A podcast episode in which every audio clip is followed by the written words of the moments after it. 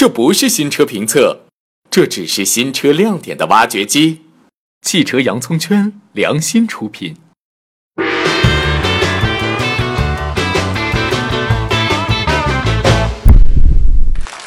小伙伴们，大家好！前一阵大家也都看到了，保时捷将在下一代把 Cayman 和 Boxster 归为718的系列。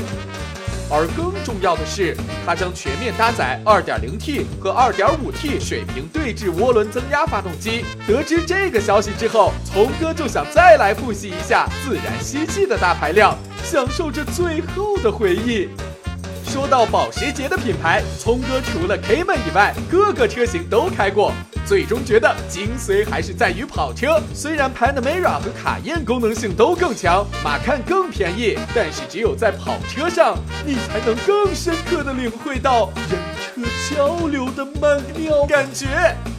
保时捷在跑车的部分目前有三个车系。首先是大名鼎鼎911，除了终极混动超跑918之外，911是保时捷中最快、最难驾驭、最顶级的跑车。这款车型的特点是采用了发动机后置布局，车头的重心非常轻，这就使得这台车有很强的极限。但缺点是，一旦失控很难救回来，属于车比人凶的代表产物。之后呢，是当前的入门级跑车 Boxster，虽然是入门级，但是这门儿也是保时捷，无论售价还有驾驶品质都够高。除去敞篷以外，这款车最大的特点是采用了中置发动机，和驾驶员的座椅就是一墙之隔，居中的重心让这台车更灵活，容易操控，也更适合更多的驾驶者。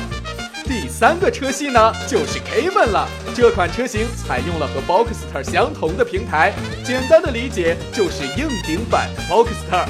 优点就是造型更容易设计，刚性更好，风噪相对更小一些。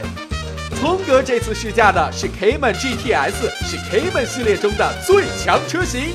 保时捷的车系中，按照性能高低分为 S、GTS、Turbo。GT 等级别，GTS 是仅次于 Turbo 和 GT 的最强车型。简单说一下 Cayman 的特点：车头、车尾两个行李箱，车头这个非常深，可以放下一个登机箱，再放下一个稍大的行李箱；车尾的相对小一些，放行李袋比较合适。随身的包如果不是太厚，可以放在座椅的后面，激烈驾驶不会乱飞。座椅的位置适中，但是非常硬，超过一小时腰会酸，超过两小时会麻。新改中改高钙片，含钙高一片儿，顶过去五片儿。这都是聪哥亲测的结果，视线和头部空间非常好，会让驾驶者觉得舒服，不觉得憋屈。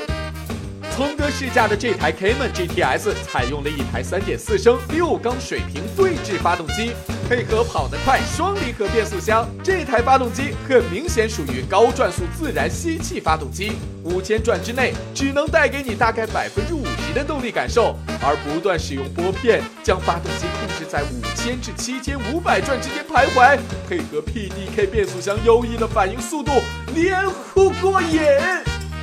特别是由于车头很轻，在二三档进入红区升档的那一刹那，动力结合之时的巨大扭力会让车头轻微的左右晃动一下，这种刺激是驾驶其他前置发动机车型所无法带给你的。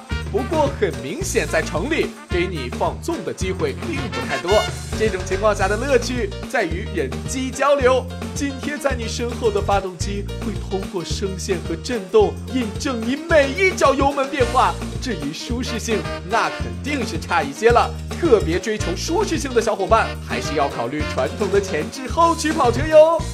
其实 Cayman GTS 并不是一台非常快的车，零至一百加速成绩也只是四点七秒，这在跑车里并不算很快的。要知道，聪哥之前试驾的 RS 七和 AMG CLS 六三可是有三秒多的成绩，但是这并不妨碍它成为一台让你觉得很过瘾的车。嗡嗡嗡。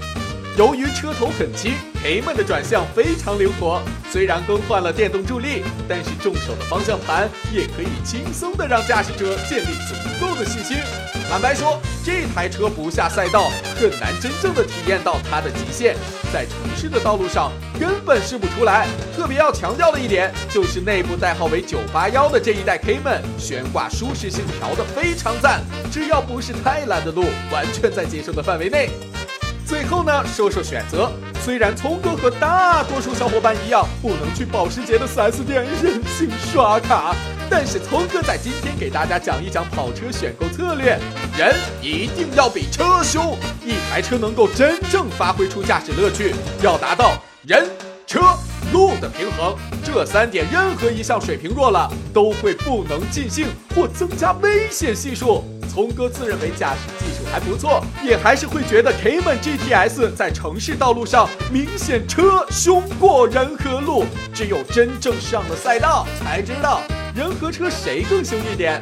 但是可以明确的说，大多数车友选择2.7的车型可以开得更尽兴一些，选择 S 或者 GTS 就要在档位和油门上多加思索和领悟了。所以大家尽量以人比车凶的方式选择跑车。如果买了像超跑级别的车型，那忍得住就是安全的不二法门。好了，今天的新车挖掘机就到这里，我们下期再见。